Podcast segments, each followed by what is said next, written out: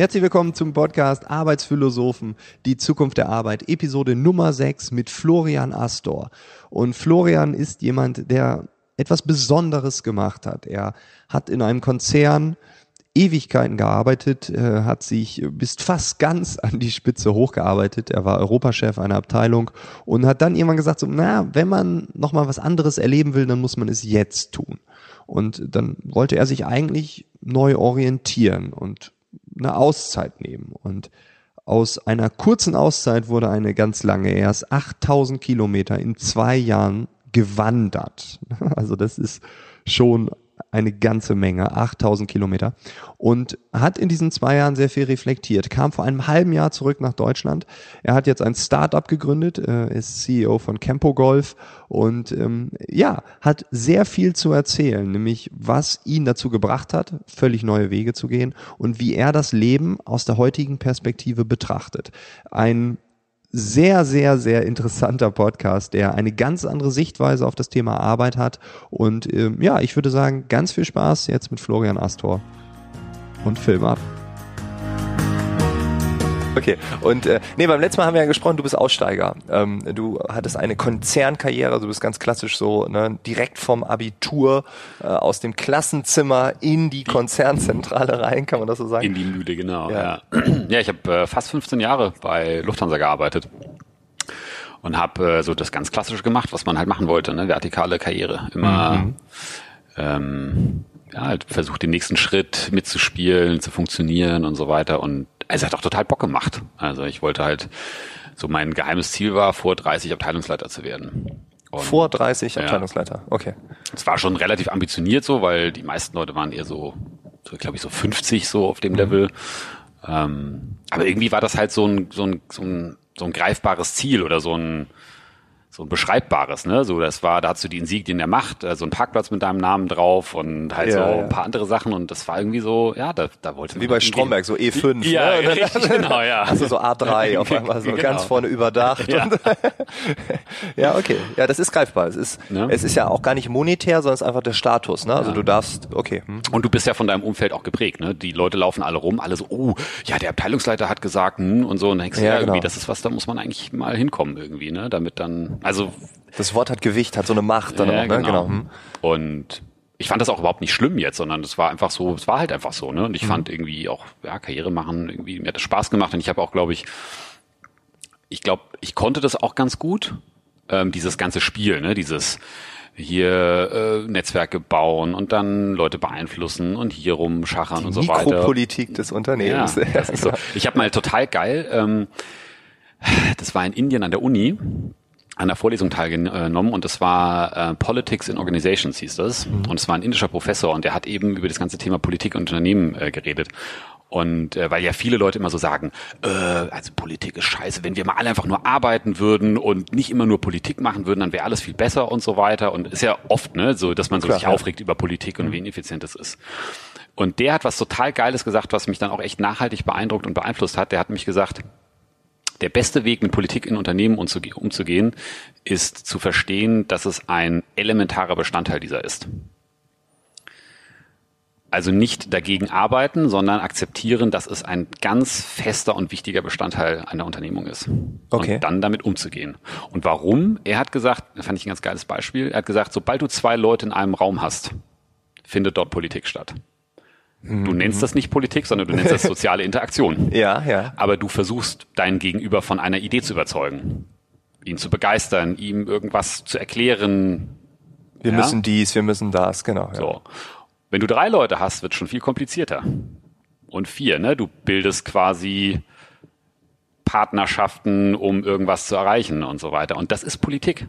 Das ist alles Politik. Und natürlich, wenn du auf einmal 100.000 Leute zusammen hast, wird das Thema einfach noch mehrdimensionaler und größer.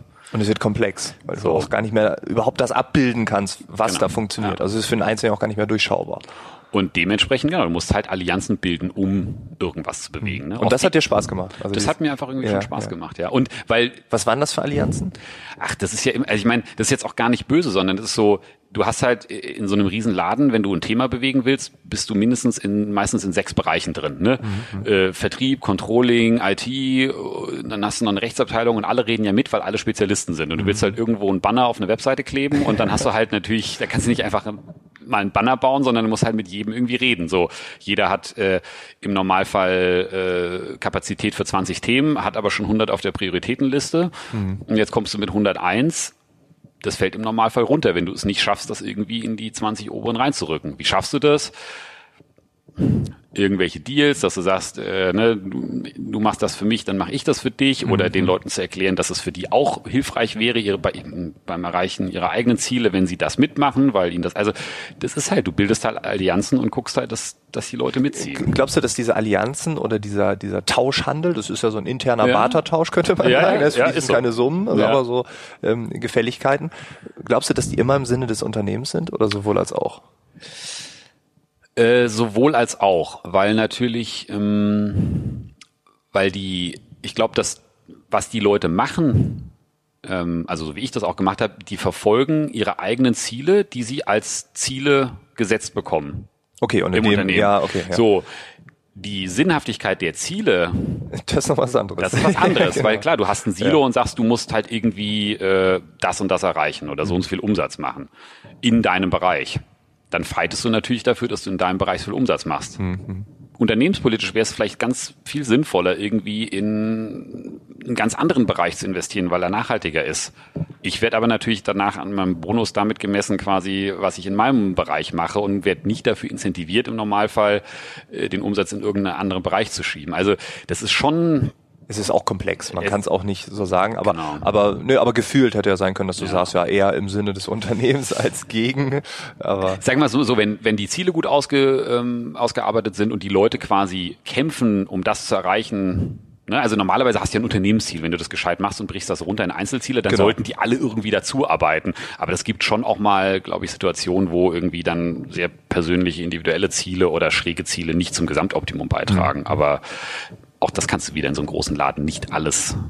bist du mit 30 Abteilungsleiter geworden? Vor nee, 30? Nee, ich habe es nicht geschafft. Ich Okay. war, es war sechs. Fühlte sich das als Niederlage an? ja, ich, ich habe Ja. äh, sechs Wochen nach meinem 30. Nein, okay. geschafft, Und du ja. warst enttäuscht.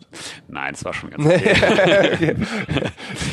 nee, es war schon, also es war irgendwie, ja, ich meine, das, da gehört zwar viel auch so, du musst also ein paar Sachen machen, halt leisten, äh, performen, keine Fehler machen und so weiter, aber es gehört halt auch unglaublich viel Glück dazu, ne? Du musst halt irgendwie bei den richtigen Leuten in, in der richtigen Sekunde auf dem Schirm sein und vielleicht auch noch eine Qualifikation mitbringen, die gerade dann bei einer Besetzung von so einer neuen Position gebraucht wird und so. Da kommt halt, da ist, gehört auch viel Glück dazu. Das, das finde ich interessant, weil das Thema Glück ist in der BWL, so nenne ich sie Ja. jetzt mal ganz allgemein, ähm, ganz wenig vertreten. Also oft, äh, wenn du erfolgreiche Menschen fragst oder auch nicht erfolgreiche Menschen, ähm, das ist interessant, weil bei den nicht erfolgreichen oder wenn irgendwas schiefgegangen ist, dann ja, da war Pech. Das kommt schon eher, aber von erfolgreichen Menschen, wenn man sagt, ja, wie haben sie es denn geschafft und so, und da, da ist das Wort Glück sehr selten zu finden. Das ist meine objektive Wahrnehmung. Und dann habe ich ähm, Luke Mockridge einmal in einem Interview gehört, der war bei seinem Bruder Matthew Mockridge, der hat auch einen Podcast. Und äh, da hat Matthew Luke interviewt und hat gesagt, Luke, warum bist du so erfolgreich? Du füllst die Hallen in Deutschland, du bist der einer der Comedians, die die Stadien füllen können irgendwann. Ähm, du bist auf dem besten Wege dahin. Wieso bist du so erfolgreich? Und hat er gesagt, ja, das, was niemand sagt, es war so verdammt viel Glück dabei. Ich war in den richtigen Situationen, in den Theatern, wo der und der dann zu Besuch war. Der kommt einmal im Jahr dahin, guckt sich diese Show an und sagt, okay, den Jungen will ich, den will ich fördern. Und zur richtigen Zeit am richtigen Ort sein, das kann man natürlich beeinflussen, Ja. indem man überall immer ist. Aber es gehört auch Glück dazu, dass derjenige dann auch da sitzt, einen guten Tag hat und nicht irgendwie Ja. vielleicht einen schlechten Tag und sagt, heute ist alles doof. Ja. Ne? Und das finde ich interessant, dass du das Wort benutzt, weil das Total. sehr wenig benutzt wird. Das ist also gerade in solchen Läden. Also wenn du Sachen eigenständig machst, dann kannst du es vielleicht noch ein bisschen mehr steuern über Leistung und über Sachen abdecken. Aber in so einem großen Laden, keine Ahnung, du investierst in dein Netzwerk und hast deine fünf, sechs großen Förderer ja, die dich auch quasi mitziehen. Mhm. Ja, und dann gibt's irgendeine Kündigungswelle und die fliegen alle raus oder gehen in ein Tochterunternehmen und Ja, genau. nicht mehr. Bumm. Ja, dann Ja, oder werden wieder von- abgeworben. Ja, so. Und du musst dann mit. Ja, genau. Das kann dir natürlich, das Ja, kann ja. dann dein Glück sein, dass die dich quasi mitnehmen. ja, genau. Äh, aber wenn du sagst, nee, ich will nicht mit, äh, weil ich möchte nicht nach Pusemuckel umziehen oder sonst Erfurt, irgendwas. wo wir ja. heute sind. Ja. Wobei, mal gucken, ne? wir wissen es ja noch nicht genau. Ja, ich weiß, die Stadt ist Ja, wunderschön. Ich werde es dir nachher noch zeigen. Ja. Ähm, nee, aber dann kann das natürlich auch sein, dass das alles verpufft, ne? Und du halt nichts mehr hast und ähm, oder also nichts mehr, was also keine großen Assets mehr. Und deswegen da gehört schon definitiv auch Glück dazu. Und auch ich sehe das ja jetzt. Ich habe ja gerade eine Firma gegründet und ähm, äh, es gab auch schon Leute, die das quasi vorher probiert haben mit der gleichen Idee. Und ähm, ich würde sagen, bei dem einen oder anderen war es zum Beispiel auch falsches Timing. Die hatten auch die richtige Idee, die waren aber einfach zu früh. Das gibt's, da gibt's Weißt du? unglaublich viele Beispiele So, für. Ja, und ja. äh, manchmal muss einfach irgendeiner oder irgendwelche Leute Sachen zwei, dreimal erstmal machen, damit Mhm. auch eine gewisse Wahrnehmung und ein Verständnis für das Thema da ist. Und beim vierten Mal klappt's dann. Genau. Weil einfach so der Boden so ein bisschen geebnet ist. Und wenn du der vierte bist, hast du halt Glück. Ja, wenn genau. du der dritte warst, dann hast du halt Pech. Das ist interessant, weil in der BWL gibt's ja die, die klassische First-Follower-Theorie, ne? der Erste, der in den Markt geht oder die Follower. Ja. Und äh, interessant ist, es gibt ja auch Statistiken, dass äh, in unserer Wahrnehmung immer der Erste der Erfolgreiche ist. Also wenn du jetzt Gründer Mhm. fragst, wir sind die Ersten am Markt, wir sind die Ersten, die das machen. Statistisch gesehen sind das aber nicht immer die, die auch, die am Ende sind, Nö. die davon profitieren. guck- so und Guck dir mal den, die, die New Economy Blase an. Ja. Ich habe da, da habe ich quasi als Schüler dann das erste Mal Geld verdient. Ja, weiß ich noch, 35 Mark die Stunde. okay, das ist gut. Das Ende der ist, äh, 90er. Das ist richtig gut. Ja. Das war als richtig, Schüler, ja. Als Schüler. Ähm, Das sind ja australische Löhne von heute. Das ist unfassbar ja, gewesen, genau, ja. Da musst du eigentlich für Kiwis pflanzen äh, oder, oder pflücken. Das ist, also wenn du den Stundenlohn, ja, und zahlst fürs Hostel das gleiche pro Stunde. genau, Ne? das sind super, super Ja, Deal. ja, ja. Ja. Nee, Wow. und ähm, da waren auch, ich meine, einfach, ich habe deswegen so das so ein bisschen live mitgekriegt, da waren so viele gute Ideen, gute Business Solutions und alles, ja, die heute, also heute, ich habe gerade gestern mit jemandem darüber gesprochen, ähm, Heute heißt das einfach alles Digitalisierung von Geschäftsprozessen und es ist integraler Bestandteil jeder Unternehmung, dass Abläufe digitalisiert werden, optimiert werden.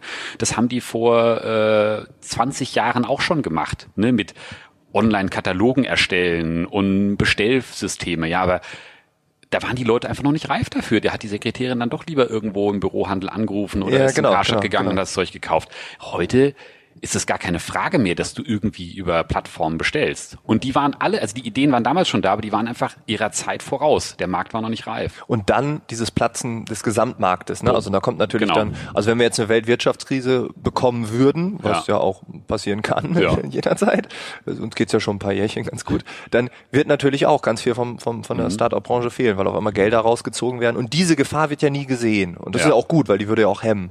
Aber nichtsdestotrotz glaube ich, dass die, die Rahmenbedingungen, jetzt sind wir wieder beim Thema Glück, die sind, also dass die Welt da draußen ist so komplex, dass irgendwo ein Dominostein umkippt Mhm. und der trifft dich, obwohl du nichts damit zu tun hattest. Und du denkst, aber was hat China denn jetzt mit meinem, mit meiner Bürokatalogsoftware Ja, genau. äh, Idee zu tun? Und auf einmal hat's doch was äh, zu tun. Und das finde ich interessant, weil das Thema Glück ist, ist etwas, was wir ähm, ja auch gar nicht in Worte fassen können und auch nicht analysieren können. Ich Mhm. glaube, deshalb äh, ist es so wenig in der Wahrnehmung drin. Aber bevor wir zu deinem Startup kommen, würde ich gerne nochmal zurück.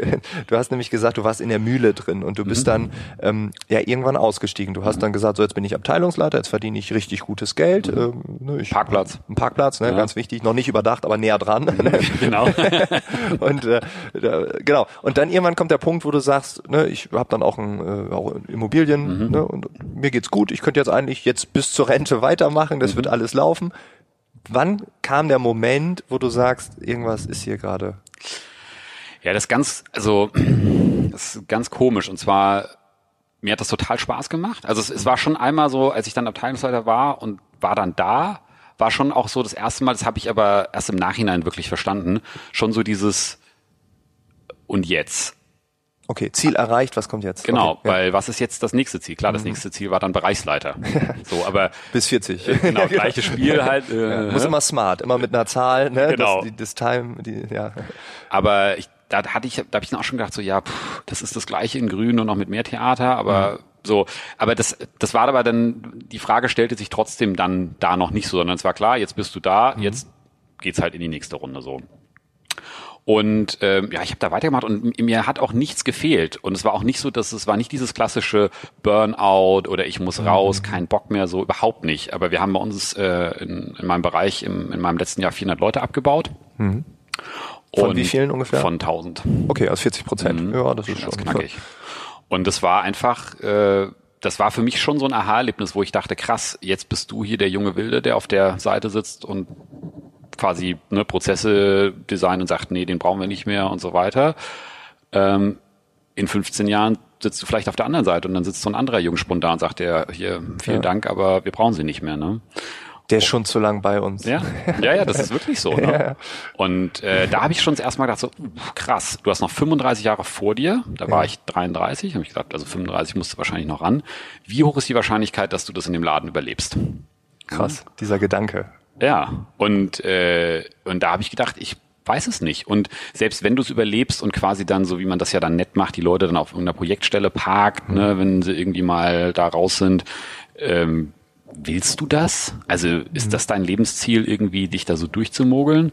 Und ich sag, das kann es nicht sein. Und ähm, da habe ich irgendwann bin ich aufgewacht, also das arbeitet natürlich dann so ein bisschen in dir und irgendwann bin ich morgens aufgewacht. Es war 2014, irgendwann im Herbst und dachte, mein nächster Job ist nicht mehr in dieser Firma sondern okay. ich muss raus. Und aber nicht, weil es mir nicht gefallen hat, sondern mhm. einfach, weil ich dachte, das ist zu riskant. Zu riskant. Also mhm. du hast einfach gedacht, noch noch noch länger hier, dann also genau. du bist genau. ja schon 13 Jahre beim Unternehmen oder ja, ne? ja dann, genau. genau. Und dann habe ich angefangen mit äh, mit so ein paar Headhuntern und Personalfirmen zu sprechen und Interviews zu führen und so Zeug. Und die haben alle gesagt, hey, äh, gut, du hast immer noch ein gutes Profil, ne, du hast immer auch in der Firma gewechselt, andere Dinge Bist gemacht und so. genau.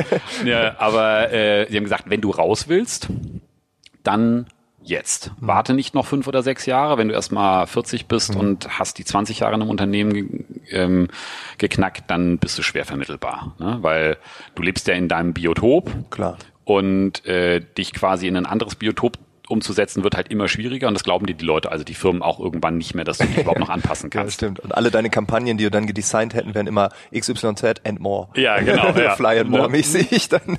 Ja, das ist, du kriegst, du, du wirst da ja schon ja, assimiliert. Ja. ja. Die DNA gleicht sich an ein Stück weit. Hatten wir eben auch, ne? Also quasi antrainierte Verhaltensweisen und so Zeug. Und ähm, ja, und dann habe ich im Prinzip habe ich dann halt, mich wollte eigentlich äh, einfach einen neuen Job finden, dachte so, okay, gleiche Ebene oder vielleicht Ebene springen, ne, mhm. das Thema gleich mitnehmen und einfach in eine andere Branche. Und in diesem Prozess habe ich dann gedacht, okay, krass, dann machst du nochmal so einen richtig langen Urlaub dazwischen, zwischen dem alten Job und dem neuen Job, so sechs Wochen oder so. Richtig lang. So richtig lang. sechs ne? Wochen. genau. Sonst nur zehn Tage. Ja, genau. Das war sechs Wochen. Ja, genau, okay. Und äh, naja, und äh, lange Rede, kurzer Sinn, also es war so ein Jahr lang im Prinzip ein Prozess in dem ich nach Jobs geguckt habe und so weiter. Und der Urlaub wurde quasi in der Planung immer länger, bis ich irgendwann an einem Punkt war, ich gesagt, okay, wenn entweder jetzt ganz oder gar nicht. Und dann habe ich gekündigt, alles verkauft, alles entsorgt, habe meinen Rucksack gepackt und bin los. Krass. Warum? Kann ich dir auch nicht sagen, was jetzt der letztendliche, also Auslöser war, mhm. dass ich jetzt so einen Radikalschritt gemacht habe. Ne? Und geplant war aber noch sechs Wochen. Nee, nee, geplant war dann schon, äh, also ich habe auch das Angebot gehabt oder die Option, ein Sabbatical zu nehmen mhm. und wieder zurückzukommen, weil als ich kündigen wollte, sagten alle so, ey, sag mal, bist du nicht ganz dicht? Ja, klar. So, du hast alles quasi ein ganzes Leben geopfert, um jetzt da zu sein, wo du bist und jetzt schmeißt du es irgendwie weg. Also das war die Wahrnehmung. Ja, ja, ne? Die Leute haben mir auch überhaupt nicht, also als ich das meinen Leuten erzählt habe, die haben mir das nicht geglaubt. Als ich gesagt habe, ich habe gekündigt, ich bin bald weg. Und dann sagten sie, ja geil, lustig.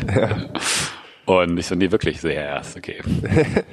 und äh, so hat auch die Personalabteilung ein bisschen reagiert und die haben dann gesagt, okay, äh, wenn sie das unbedingt müssen, dann, dann wollen sie nicht ein Sabbatical machen und nach einem Jahr wiederkommen. Und da habe ich dann auch doch nochmal gezuckt, weil ich mhm. meine, ist ja geiler geht's ja nicht. Ne? Hast Klar, ein Sicherheitsnetz, wenn irgendwas passiert, sagst du, bin wieder da, Parkplatz, genau. beheiztes Büro und so weiter. Ne?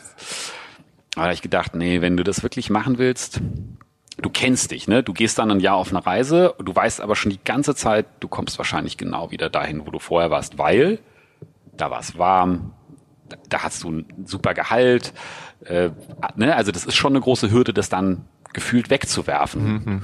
Und da habe ich gedacht, wenn du wirklich frei sein willst, keine Ahnung, lernst in Neuseeland irgendwie eine Frau kennen und die hat eine Schafsfarm und du denkst, ich mache jetzt einen auf Schaf, kommt Dann zwar nichts bei rum. Ja. ja, das machst du nicht, wenn du weißt, zu Hause Genau, genau, hast genau. du ein Riesengehalt. Das ist wie so ein. Magnet, der zieht dich immer wieder zurück. Ne? Ja, ja. Und da habe ich gedacht, das, ich will offen sein für das, was passiert und habe mich quasi selber selber verarscht und habe dann gesagt, nee, Sabbatical mache ich nicht, ich kündige.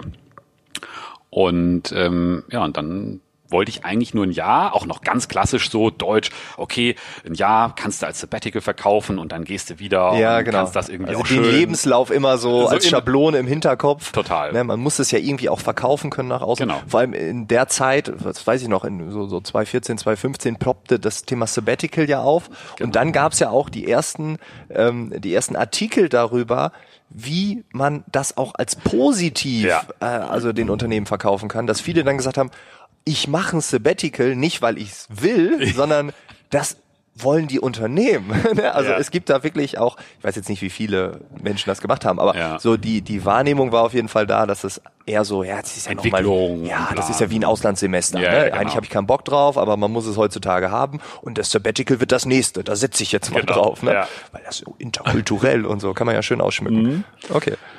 Ja, und dann, als das Jahr dann rum war, habe ich gedacht so, nee. Jetzt. Das war aber auch, ein, weil da ist halt auch viel passiert auf der Reise und ich hatte das Gefühl, ich bin einfach noch nicht fertig. Mhm. Und dann äh, bin ich noch mal ein ganzes Jahr weitergezogen. Zwei Jahre. Mhm. Wie hat dein Umkreis, dein Umfeld reagiert? Oh, der ist eh schon ein Jahr weg. Noch ein Jahr ist egal. Das, du, du wirst lachen. Ich kam zurück, habe mich ja dann auch mit ganz vielen Leuten getroffen Ja. wieder und, und ich so, und wie war's? Was passiert in den letzten zwei Jahren? Genau das.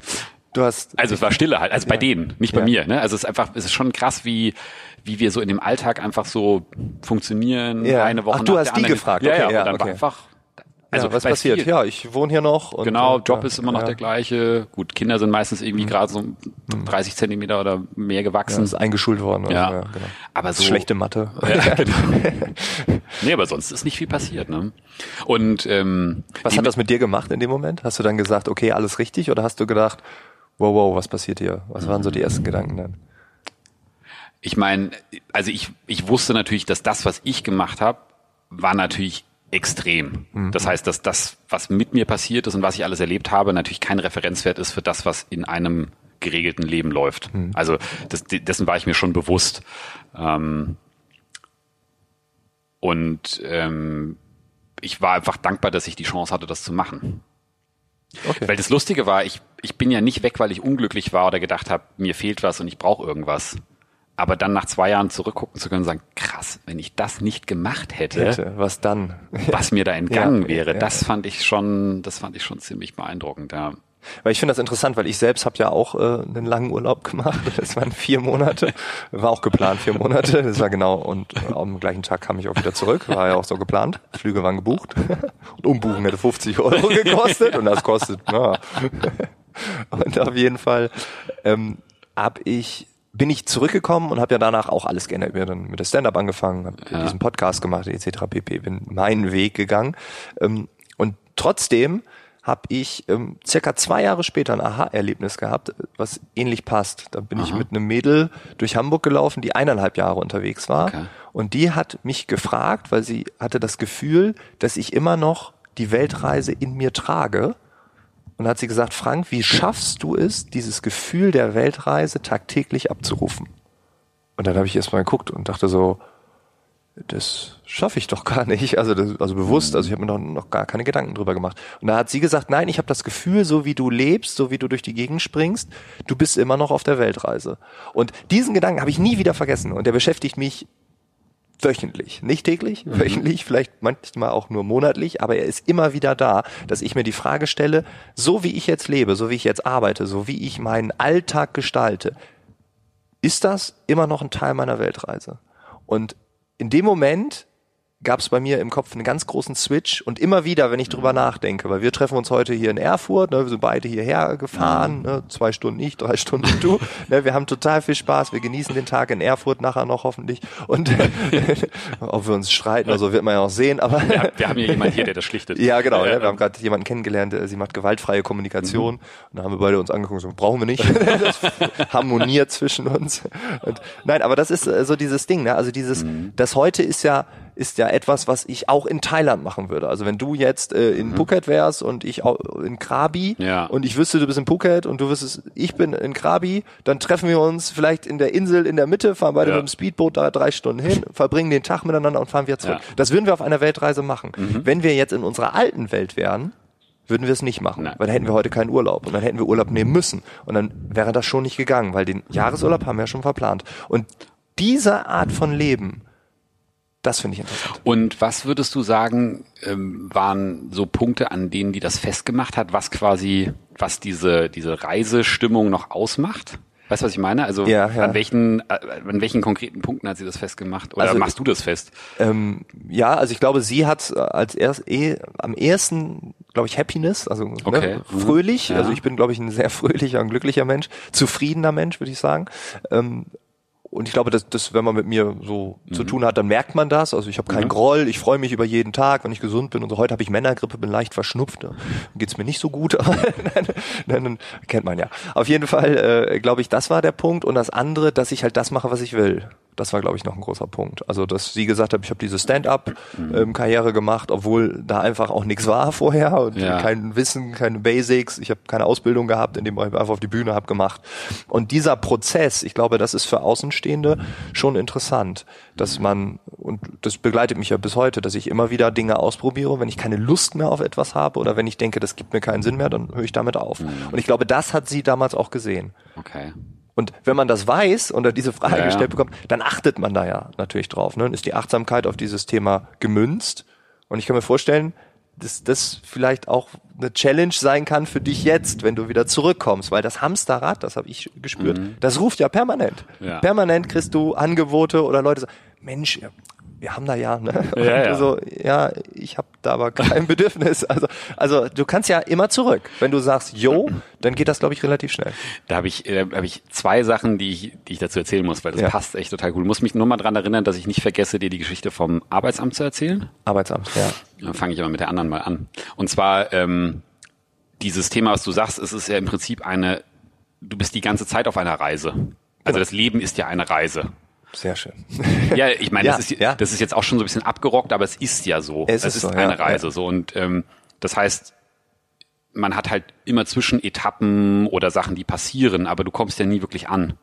Genau. Also du ist springst immer in die, in genau. die Kiste, dann kommst du irgendwie an. Und Ja. Da hat Selbst jeder andere geht die dann Reise ge- weiter. Genau, jeder hat da ja dann auch noch weitere Vorstellungen. Aber so, ähm, ich habe äh, so am, keine Ahnung, also ich bin ja losgelaufen, ganz deutsch. Ich hatte von Deutschland aus meinen Flug gebucht, mein Hostel für die ersten zwei Tage unten am Startpunkt. Also ich bin ja, ich bin ja von der Süd zur Nordspitze Neuseelands gelaufen, die ersten fünf Monate Ah, okay. meiner Reise. So 3000 Kilometer und durch die Berge und so weiter im Zelt. Und ich habe mir aber für den für den Anfang äh, der Reise hatte ich mir also das Hostel gebucht, auch den Transfer, der mich dann zu dem Aussichtspunkt gefahren hat, von dem ich dann loslaufen wollte, weil ich musste ja am allersüdlichsten Punkt auch anfangen. Und äh, das war alles so organisiert, wie man das halt macht in Deutschland. Ne? Reservierung ausgedruckt und Ja. und ähm, alles geplant und äh, dann am ersten Tag auch äh, habe ich in meinem Blog geschrieben, so, ich bin 34 Kilometer gelaufen, das ist ein Prozent der Gesamtstrecke, wenn ich so weitermache, bin ich in 100 Tagen da und super und so weiter. Ne? Also zielfokussiert immer noch da ankommen, alles durchgeplant, wie so ein Projekt. Und dann habe ich so am siebten oder achten Tag habe ich, äh, hab ich eine getroffen, die das in die andere Richtung gemacht hat. Die war also dann schon 2900 Kilometer gelaufen und Ach, war halt okay, ja. irgendwie vier Monate unterwegs. Die war fertig, würde der Deutsche sagen. So, und du, und du wirst lachen. Ich habe sie angeguckt und sagte, ey, Glückwunsch, wie krass, du kannst so stolz sein, was für eine was für eine Leistung, ey, wie, wie abgefahren, ey. Und dann habe ich gesagt, angekommen, ich ja. wünschte, ich wäre da, wo du jetzt bist. Weil, ne, also Ja. fast fertig. Sie Ja. hatte noch 100 Kilometer und das war klar, sie schafft das. Und da hat sie mich angeguckt mit so einer, mit so einer Leere und sagte so, you don't understand. Und ich so, hä? Sie so, ja, ich, ich wünschte, ich wäre da, wo du jetzt bist. Und ich so, ey, Alter, du bist gerade 2900 Kilometer gelaufen, ja? Ich meine, du solltest dich freuen, so. Und dann ist sie so, nee, das verstehst du nicht. Ich, ich wünschte, ich wäre da, wo du bist. Du hast alles noch vor dir. Und ich so, ja, ich, genau, ich weiß noch überhaupt nicht, ob ich da ankomme, ja? Das habe ich überhaupt nicht gerafft. Und so vier Monate später ähm, kam ich dann da an diesem am nördlichsten Punkt an und äh, ich hatte schon die Wochen vorher halt gemerkt, krass, du willst eigentlich gar nicht ankommen. Also du merkst, äh, diese Reise war so faszinierend und wenn du da hinkommst, dann Ist die vorbei? dann ist vorbei. Und am letzten Tag kommst du so, musst du so einmal noch um die Ecke rum und dann sieht man diesen, das ist so ein Leuchtturm äh, auf so einer Felsklippe vorne drauf, Cape Reinga, und dann geht da so ein, äh, so ein rot asphaltierter Weg darunter und das hast du, wenn du durch Neuseeland läufst, siehst du das in jeder Stadt, weil das auf jeder blöden Postkarte drauf ist. Es ist auch keine Überraschung mehr. Ne? Du biegst da um die Ecke und denkst so, Ach ja. okay, ich weiß, was passiert. Ne?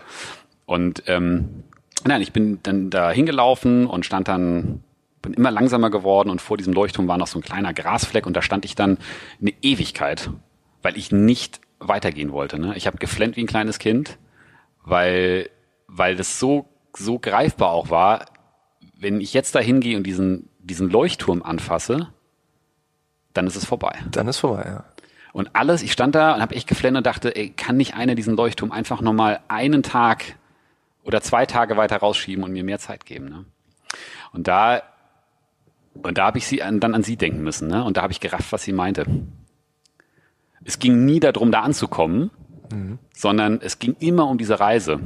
Und das eben auch diese Lebensreise. Ne? Es ist, das, da gibt es keinen Punkt, wo man ankommt und dann fertig ist sondern es geht eigentlich die ganze Zeit um diese Reise. Und auch das war im Nachhinein betrachtet auch nur eine Zwischenetappe von einer Reise, die dann immer weiterging. Ja.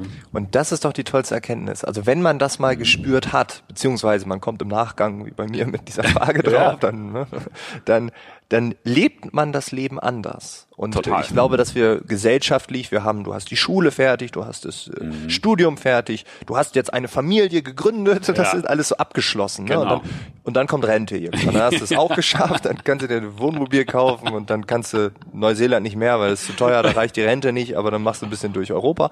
So, das ist so dieses, immer alles ist abgeschlossen. Ja.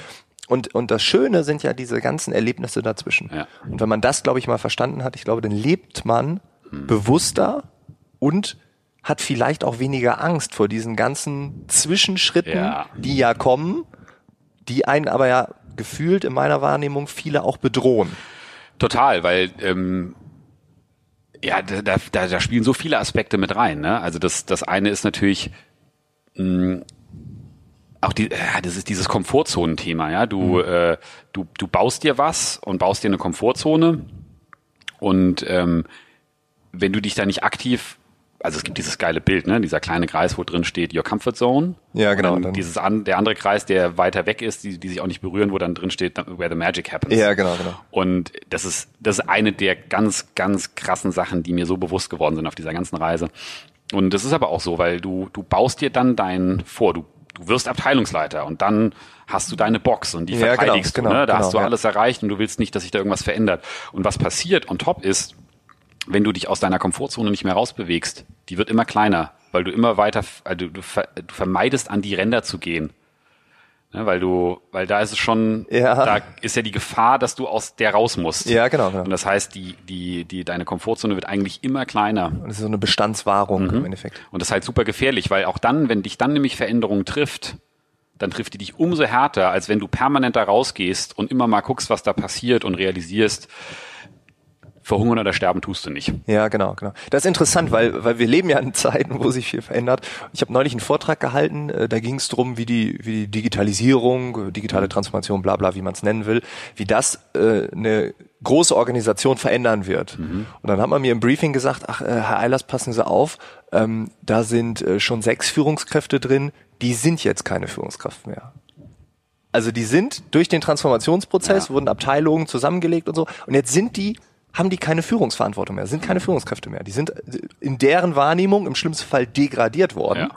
Im besten Falle sind sie die Spitze der Evolution, eben nämlich ne, Komfortzone erweitert. Und genau das ist so ein Beispiel. Ne? Wie reagiere ich auf so eine Veränderung? Wenn ich natürlich immer versucht habe, diese Position zu verteidigen, ich spüre, oh mein Gott, aus vier Abteilungen wird eine, Ja. vier Leute, einer kann es übernehmen, oh mein Gott. Ne? Genau. So. Und ähm, das ist, glaube ich, ganz wichtig, dass man das versteht, dass ähm, ja die Welt, wie wir sie früher hatten, die war einfacher. Mhm. Und jetzt wird sie komplizierter und ein Stück weit auch komplexer. Ja. Und was mit mir als Individuum passiert, egal ob im Job oder im Beruf äh, oder auch in der Familie, im gesellschaftlichen Bereich, auch Ehrenämter verändern sich ja, Mhm. das, ja, da muss man vielleicht ein bisschen fluider sein. Ja. Ja.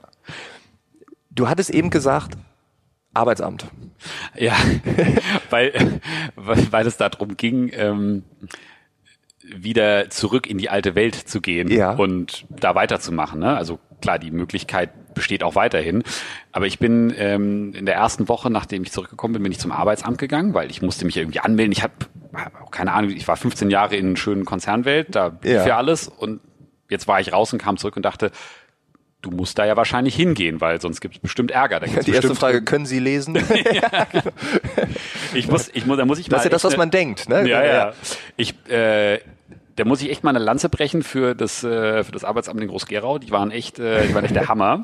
Wo auch Ähm, immer Groß-Gerau liegt, aber ist okay, ja. Wir werden alle, es wird den Shownotes verlinkt, so ein Genau. Google Maps Eintrag. Weil die, äh, die nette Beraterin, mit der ich mich unterhalten habe, der habe ich quasi eine halbe Stunde von meiner Reise erzählt und sie erstmal voll gequatscht, als ich da ankam und sie, ja, ich bin zurück und war eine total coole Erfahrung und jetzt möchte ich ein Buch schreiben und Reden halten und, Und ah, ich erste, hab können Sie lesen? Und sie, sie hat echt einfach nur zugehört und mich angeguckt und ich dachte schon so, oh, jetzt gibt's bestimmt eine Packung, ne? So nach dem Motto, jetzt mal, okay, ist ja schön, aber jetzt reden wir mal über Jobvermittlung. Und dann guckte sie mich nur an und fing so an zu grinsen und sagte, also erst so, in einem Angestelltenverhältnis sehe ich sie ja nicht mehr. Krass, ja. Und, ähm, und da habe ich echt nur so erstmal so, äh, äh, wie? Und ja, dann sagte sie, ja, das klingt eher danach, als ob das bei ihr, bei Ihnen um irgendwie eine größere Lebensfrage ginge, als um jetzt irgendwie einen Job zu Ich brauche finden. einen Job. ne? Und, ja. Und ähm, ja, die haben mir total viel Freiraum gegeben und mich unterstützt in auch äh, Selbstständigkeit und so weiter. Das war echt der Hammer. Aber es war halt irgendwie, ich fand es nur so lustig vom Arbeitsamt Ja, zu hören, ja.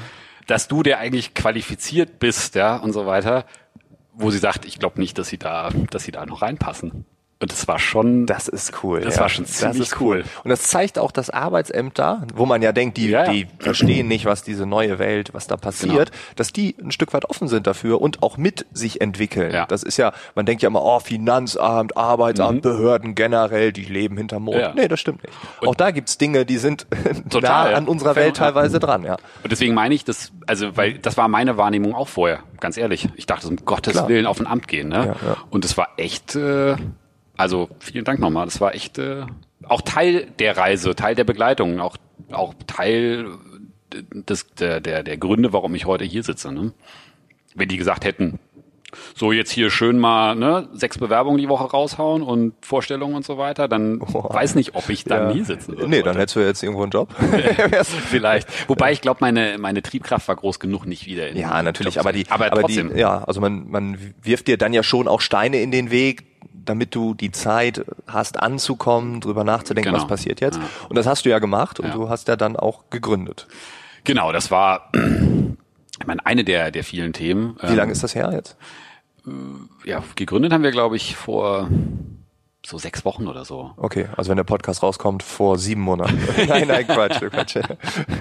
Also in welchem Monat dann? Im, Im Ende Januar. Ende Januar, okay, ja. Aber ja, es ist auch total lustig. Also ich meine, das ist dieses, diese Unternehmung ist, ist ein, Teil des viel größeren Konzepts und das auch, ich weiß nicht, ob wir da gleich noch drüber sprechen, weil, weil du ja auch so ein bisschen so ein Leben führst mit so ganz vielen kleineren Baustellen und Ideen Mhm. und nicht nur ein Thema machst. Ne? Und ähm, das ist bei mir nämlich auch so. Und das ist, das ist einfach, was sich zufällig ergeben hat. Ich Mhm. habe beim, beim Saufen im Hostel in Bogota in Kolumbien einen Typen kennengelernt aus Mainz, der mir von einer Idee erzählt hat, wo ich dachte, ey, wie geil ist das denn? Kannst du Sowas- die Idee teilen? Ähm, ja, also wir. Also wir haben ziemlich viele Copycats hier als Hörer. Also, äh, also es ist so, ähm, nee, wir bauen, äh, wir bauen einen Marktplatz für den Golfsport. Also wenn du heute Golf Mhm. spielen willst und musst du eine Reservierung machen, dann musst du im Prinzip eigentlich bei jedem Club immer anrufen und in den gucken, gelben Seiten suchen. Ja, wo gibt's okay. einen Club Ja. äh, und ist da heute frei oder also morgen? nicht so, nicht so genau. entwickelt, die Branche, okay. Und äh, für die für die Clubs ist das schwierig, weil die natürlich auch keine Mhm. Vermarktungsplattform haben. Für die Golfer ist es blöd, weil du halt immer rumsuchen musst und sowas. Weil ich spiele seit zehn Jahren Golf und ich wollte schon immer so dieses geil, morgen ist cooles Wetter, wo ich bin in irgendeiner anderen Stadt, äh, zeig mir mal an, wo ich morgen innerhalb von einer halben Stunde Fahrzeit hinfahren kann und wo irgendwie Platz ist zum Spielen. Mhm. Gibt's nicht. Und der saß, wir saßen abends da beim Biertrinken halt und dann meinte er so, ja, ich bin dann so eine Idee dran und so weiter. Und ich sehr erzählt, hat er erzählt, dass er genau das machen will. Und ich so, ey, geil, spielst auch Golf? Er so, nee. Ich so, hey, wie kommt man denn auf so eine Idee? Und, na, lange Geschichte. Auf alle Fälle ähm, habe ich gesagt, cool, wenn ich jetzt nicht noch weiterreisen müsste, würde ich glatt mit dir anfangen, da dran zu arbeiten. Und dann bin ich aber noch ja, da bin ich dann, wir sind in Kontakt geblieben, ich bin aber dann noch fast 5000 Kilometer weitergelaufen und äh, wir haben immer mal zwischendurch Kontakt gehabt und als ich hier zurückkam, haben wir uns hingesetzt und mal so ein bisschen, habe ich gesagt, hier, ich helfe dir nochmal und gebe dir mal ein bisschen Input und so und ja, und schwupps, die Wups saßen wir halt fast jeden Tag an dem Ding, haben Konzept geschrieben und Ideen gebastelt, bis wir irgendwann Ende Dezember da saßen und dachten, ey, entweder wir machen das jetzt oder wir machen es nicht. Was hat der gemacht? War der angestellt irgendwo? Der war Freelancer, der ist Designer. Ah, okay. Mhm. Und ähm, ja, und dann haben wir uns einen Investor gesucht. Oh, wäre witzig, hättet ihr euch im Amt wieder getroffen. So, hey, waren wir nicht in Bogota? Das wär so, so, hey, lass machen. Ja, ich habe auch nichts zu tun. Lass Ja. sein. Aber er hat also seine, seine Freelance-Tätigkeit auch minimiert oder, oder, Ja, oder, genau. oder, oder aufgegeben, um, um jetzt. Und genau, und deswegen das Spannende an der Geschichte ist, ähm, um jetzt auch wieder den Kreis zu schließen zu dem Thema Kündigen und kein Sicherheitsnetz haben und so weiter. Ich hatte natürlich immer mal mit dem Gedanken gespielt, auch mich selbstständig zu machen und so, wie das ja jeder so macht in so einem Consulting, so ich will mal was eigenes machen und nicht immer nur deine Mühle hängen. So, aber machst du natürlich nicht. Warum machst du es nicht? Weil du A keine Zeit hast, weil es immer einfacher ist, noch 27 E-Mails zu beantworten und natürlich die, der Belohnungseffekt dann ganz schnell da ist und du denkst auch, ja, dann bin ich schneller Abteilungsleiter oder sowas, ne? Ähm, ist halt greifbarer, während sich da hinzusetzen und zu sagen, ich mache mir jetzt mal Gedanken, was ich machen könnte, dann sitzt du halt eine halbe Stunde da und es tut sich nichts, denkst du, ah, dann beantworte ich genau, E-Mails. genau. So. Und ähm, dann ähm, ja, und äh, jetzt war ich, ich bin ja zurückgekommen dann nach zwei Jahren und bin bei meinem Kumpel auf der Couch gelandet erstmal, weil ich auch keine Wohnung mehr hatte und auch nicht wusste, wo ich bleiben sollte. Der hat gesagt, ja, kommst erstmal zu mir, pennst mal auf der Couch. Und dann ähm, Erstmal, wie lange war das? ja, das ist jetzt schon fünf Monate. ich bin, bin immer noch auf der Couch. Also äh, d- das größte Learning dieses Gespräches ist, das Wort erstmal darf man nicht benutzen. Weil es gibt Menschen, die haben eine andere Definition von erstmal. ich habe mittlerweile auch schon so ein bisschen schlechtes Gewissen. Muss Du kannst hier ewig wohnen, wäre das gleiche gewesen. Ich ziehe jetzt auch bald aus. Ja, hoffentlich. okay. Also ich bin dran an dem Thema. Und da das Wort hoffentlich hat auch wieder eine andere Definition. Und bald. Ja, ja, also die Sprache ist konkret oder unkonkret, aber okay. Da, da, ähm, da kommt wieder meine, meine Politikkarriere durch. Ne? Ja, also das stimmt, quasi ja. sich bloß nicht irgendwie verhaften lassen. Du hast seine Partnerin auf deine Seite gezogen und eine weitere Fürsprecherin Ja, richtig, genau. in der neuen Dreier-WG. genau. Hast du sowas auch schon mal gemacht? Nee, aber ich habe einfach äh, aufmerksam zugehört. Ja. Und naja, auf alle Fälle wollte ich mich auch nicht binden. Ich hatte nichts vor. Ich habe, aber, aber ich war halt obdachlos im Prinzip und arbeitslos. Also eigentlich so das Worst-Case-Szenario, was man sich in unserer Gesellschaft vorstellen kann. Ja? Also für viele ja wahrscheinlich das Horrorszenario. Definitiv, ja. So, gut, ich bin natürlich auf eine warme Couch gefallen, aber so, ich hatte erstmal nichts. Und das Geile, ich war, also arbeitslos zu sein, war das Geilste, was ich bisher hatte. Weil du bist genullt. Du hast keinen Status mehr, du hast nichts mehr zu verlieren, du musst nichts mehr aufgeben und alles, was du machst, Ja, macht, also ist ein, ein Fortschritt. Oder macht es eigentlich besser. ja genau, ja. und Du hast wenn's- überhaupt keinen Druck, das würde ich auch hast sagen. null Druck. Du, du kannst halt, du kannst also, nicht mehr verlieren. genau, du kannst, und das ist ja in der Form äh, beruhigend, weil, also man könnte sagen, weniger geht nicht. Natürlich geht noch weniger. Ja, ne, genau. Du bist noch auf dem Weg zu deinem Kumpel angeschossen oder so und Ja, und- natürlich. Aber das, aber tendenziell du hast keinen Druck. Genau.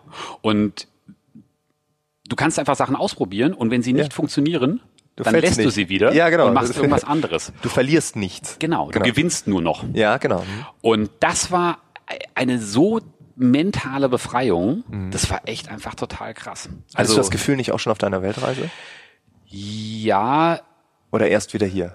Weil es dann Also- auch so staatlich offiziell ist quasi. ja, die also die das, also der Prozess hat natürlich über die zwei Jahre stattgefunden. Ja. Ne? Ich habe irgendwann nichts mehr gehabt außer dem Rucksack. Ne? Ich habe äh, am Ende auf dem Trail äh, noch 5,4 Kilo Gewicht auf, dem- auf dem Rücken gehabt. Mit Okay. Zelt und allem so. Du hast nichts mehr. Ich habe heute für meinen Tagestrip her mehr Kilo dabei.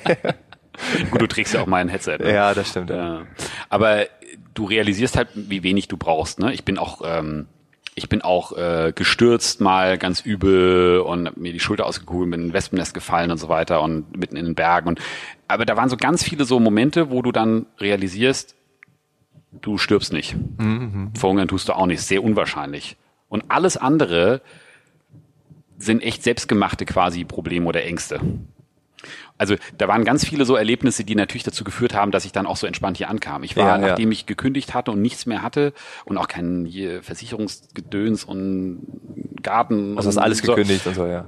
Dann, dann denkst du so, äh, eigentlich müsstest du dir in die Hose machen. Ja, wenn jetzt was passiert. Genau. Und das Gegenteil war der Fall.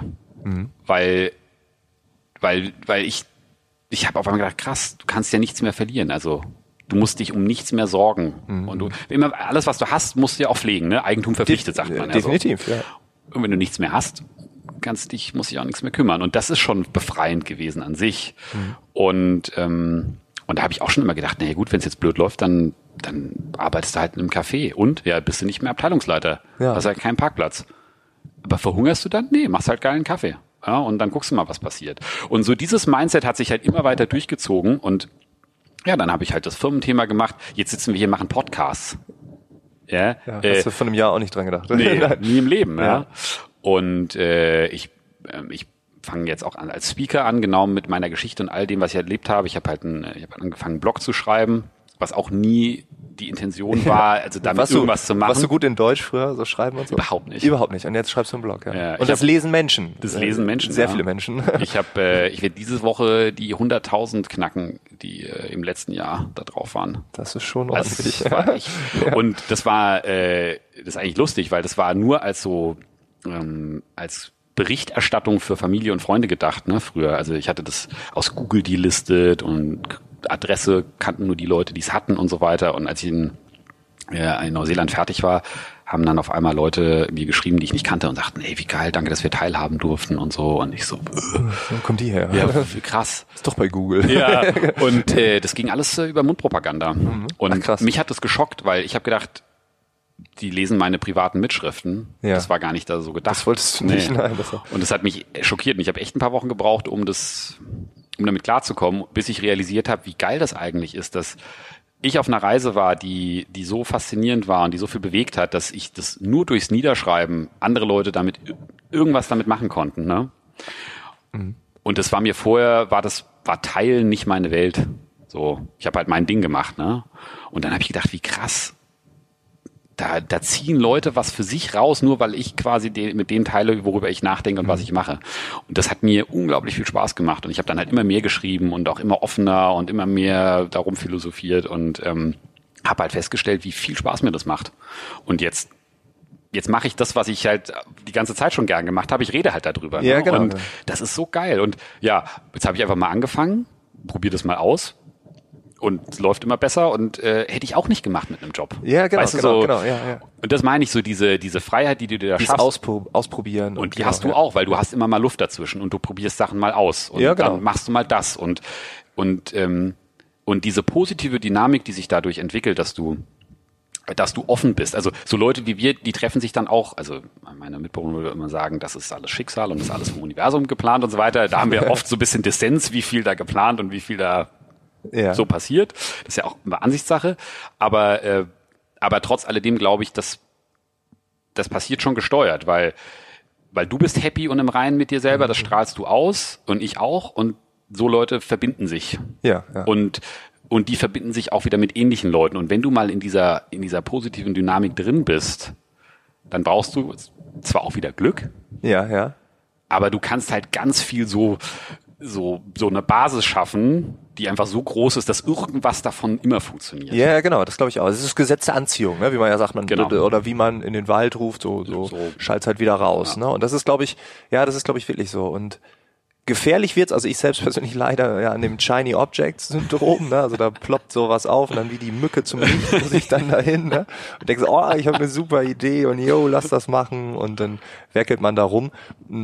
Und jetzt habe ich, das habe ich aber auch erkannt, weil diese, diese Freiheit, die wir haben ne? und immer auch, auch selbst entscheiden zu dürfen, was mache ich morgen, was mache ich übermorgen, das führt natürlich dazu, dass man extrem viele Sachen machen Ja. kann und, und alles ist ja auch irgendwie interessant und Ja. spannend und viele Sachen sind auch Business Cases ne? und, und wo man sagt, ja, da kann man Geld mit verdienen, da verdient Mhm. Ja. man vielleicht auch Geld mit.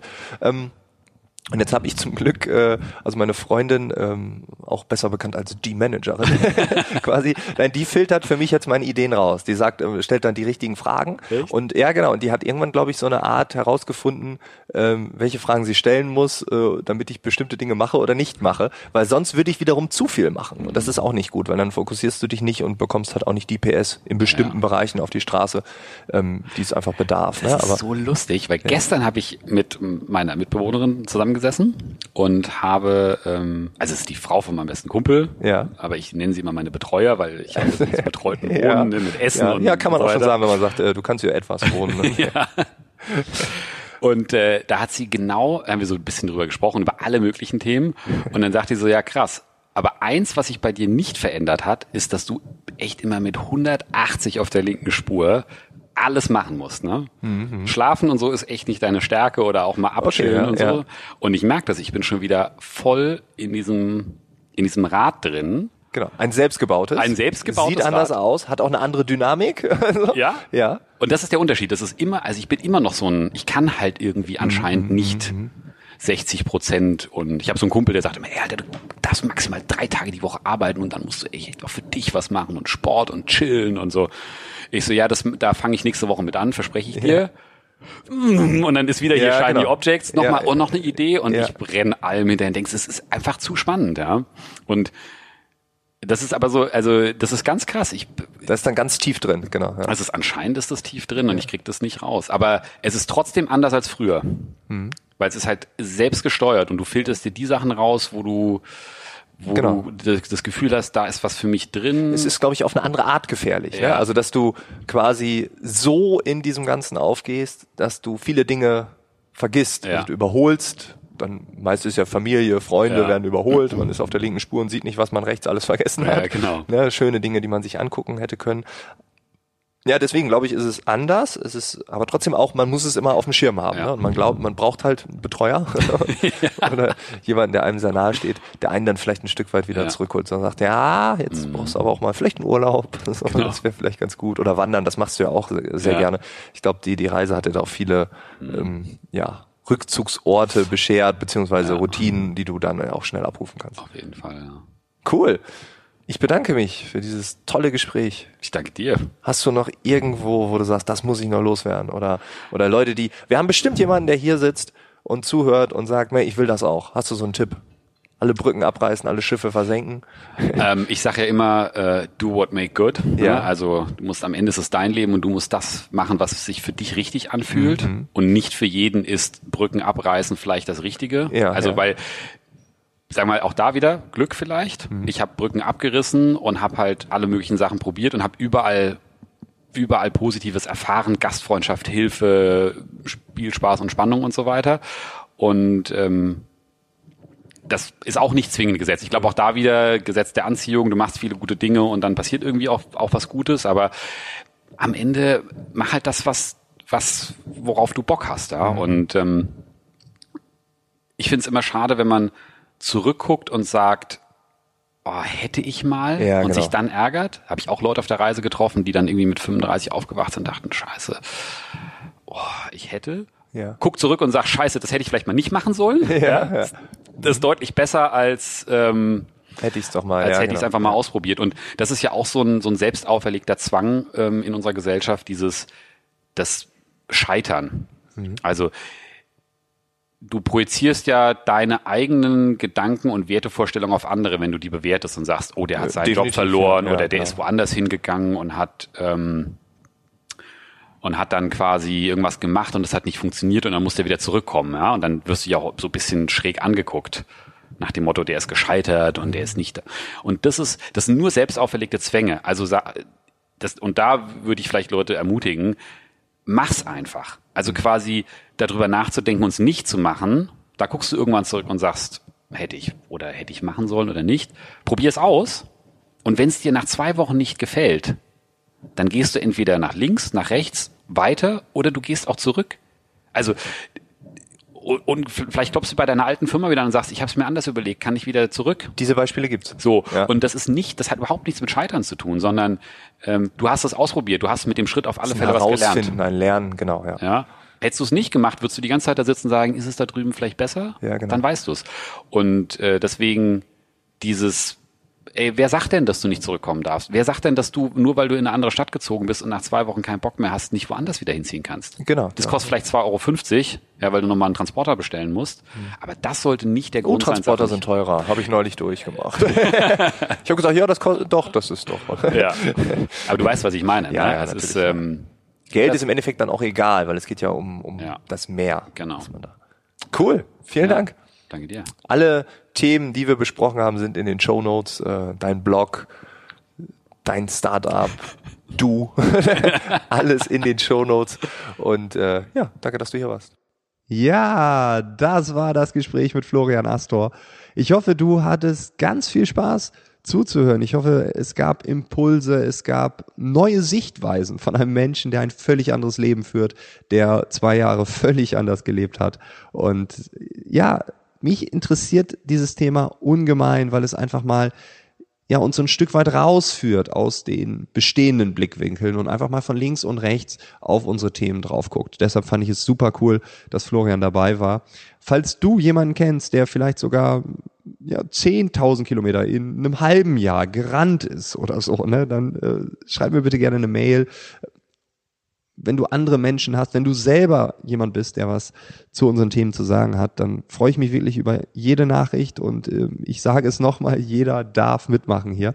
In den nächsten Wochen werden auch noch ein paar kommen, das habe ich auch schon mal gesagt. Ansonsten wünsche ich dir einen wunderschönen Tag, ähm, genieß die Zeit und wir hören uns in zwei Wochen wieder. Bis dahin.